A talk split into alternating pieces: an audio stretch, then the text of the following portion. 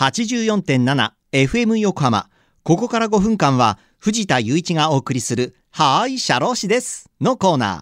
神奈川県社会保険労務士会から社労士さんをお迎えして様々な労務にまつわることや相談に楽しくわかりやすく解説していただきます。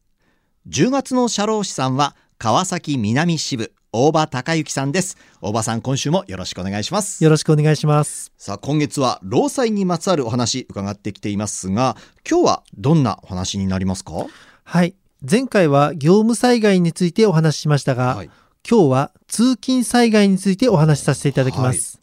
通勤災害は読んで字のごとく、通勤中に起こった事故などで、怪我や病気になった場合に労災で保障するものなのですが、はい業務災害とは異なり、通勤中の災害は法律上では会社に保障責任がありません。よって通勤災害による保障は労災保険のサービス的なものになります。これあの、まあ、業務災害と同じく通勤災害にもその認定されるやっぱり基準っていうものがあるんですか？通勤災害の場合は事故が発生した時が通勤の途中だったかどうかが判断基準になります。んなるほどでは例えば定期券の範囲内の電車に乗っていないと、えー通勤災害とは認められないっていうことですかね。必ずしも会社に届け出ている通勤経路でないと認められないわけではなくはい。合理的な経路かどうかが基準になります。はい。例えば定期券の路線だと遅延が発生しているから別の路線で通勤したとか普段は自転車通勤だけれども雨が降っているので電車で通勤した場合などは認められなるほますどはい。また保育園に子供を預けるために別の路線を使った場合も認められます。では、えー自宅以外の場所から会社に向かった場合はどうですか？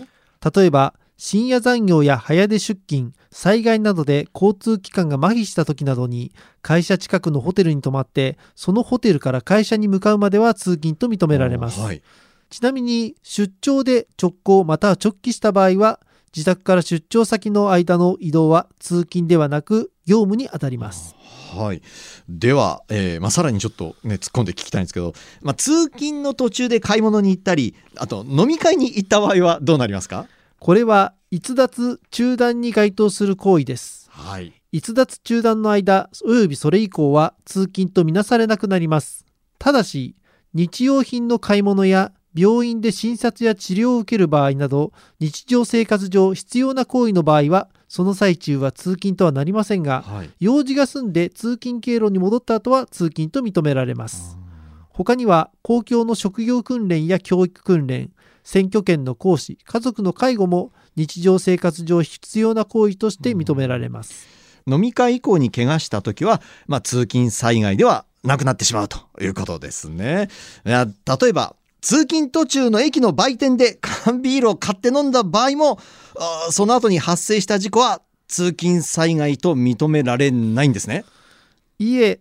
例えば通勤途中に公衆便所を利用したり駅の売店で飲み物や雑誌を購入したりごく短い時間飲み物を飲むような些細な行為は逸脱中断には当たらないので行為中およびその後も通勤とみなされます。なるほど。では最後に、えー自宅の玄関を出て、まあ、庭で転倒した場合は通勤災害になるんでしょうか？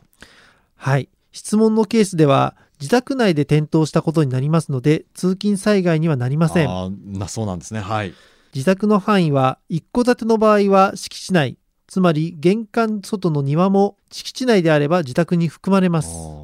マンションの場合は玄関またはポーチから出たところから通勤になります第三者が入ることができる場所かどうかで判断いただければおおむね間違いありませんはい、わかりました。なんかいろいろなパターンを突っ込んで聞いてしまいましたけれども、ありがとうございます。皆さんもね、少し参考になったんではないでしょうか。さあ、ということで、リスナーの皆さんいかがだったでしょうか？はい、社労士です。では、皆さんからのメールもお待ちしています。社労士さんに聞いてみたいことや、このコーナーへの感想もお待ちしています。メールアドレスは、社労士アットマーク FM 横浜 .jp 社労士アットマーク FM 横浜 .jp まで。さて、そろそろお別れの時間です。ここまでのお相手は藤田雄一と、大場隆之でしたこの後は再び竹末しおりさんのテイクアタイムでお楽しみください。それでは、はーい、社労士です。また来週の日曜日午後2時30分にお会いしましょう。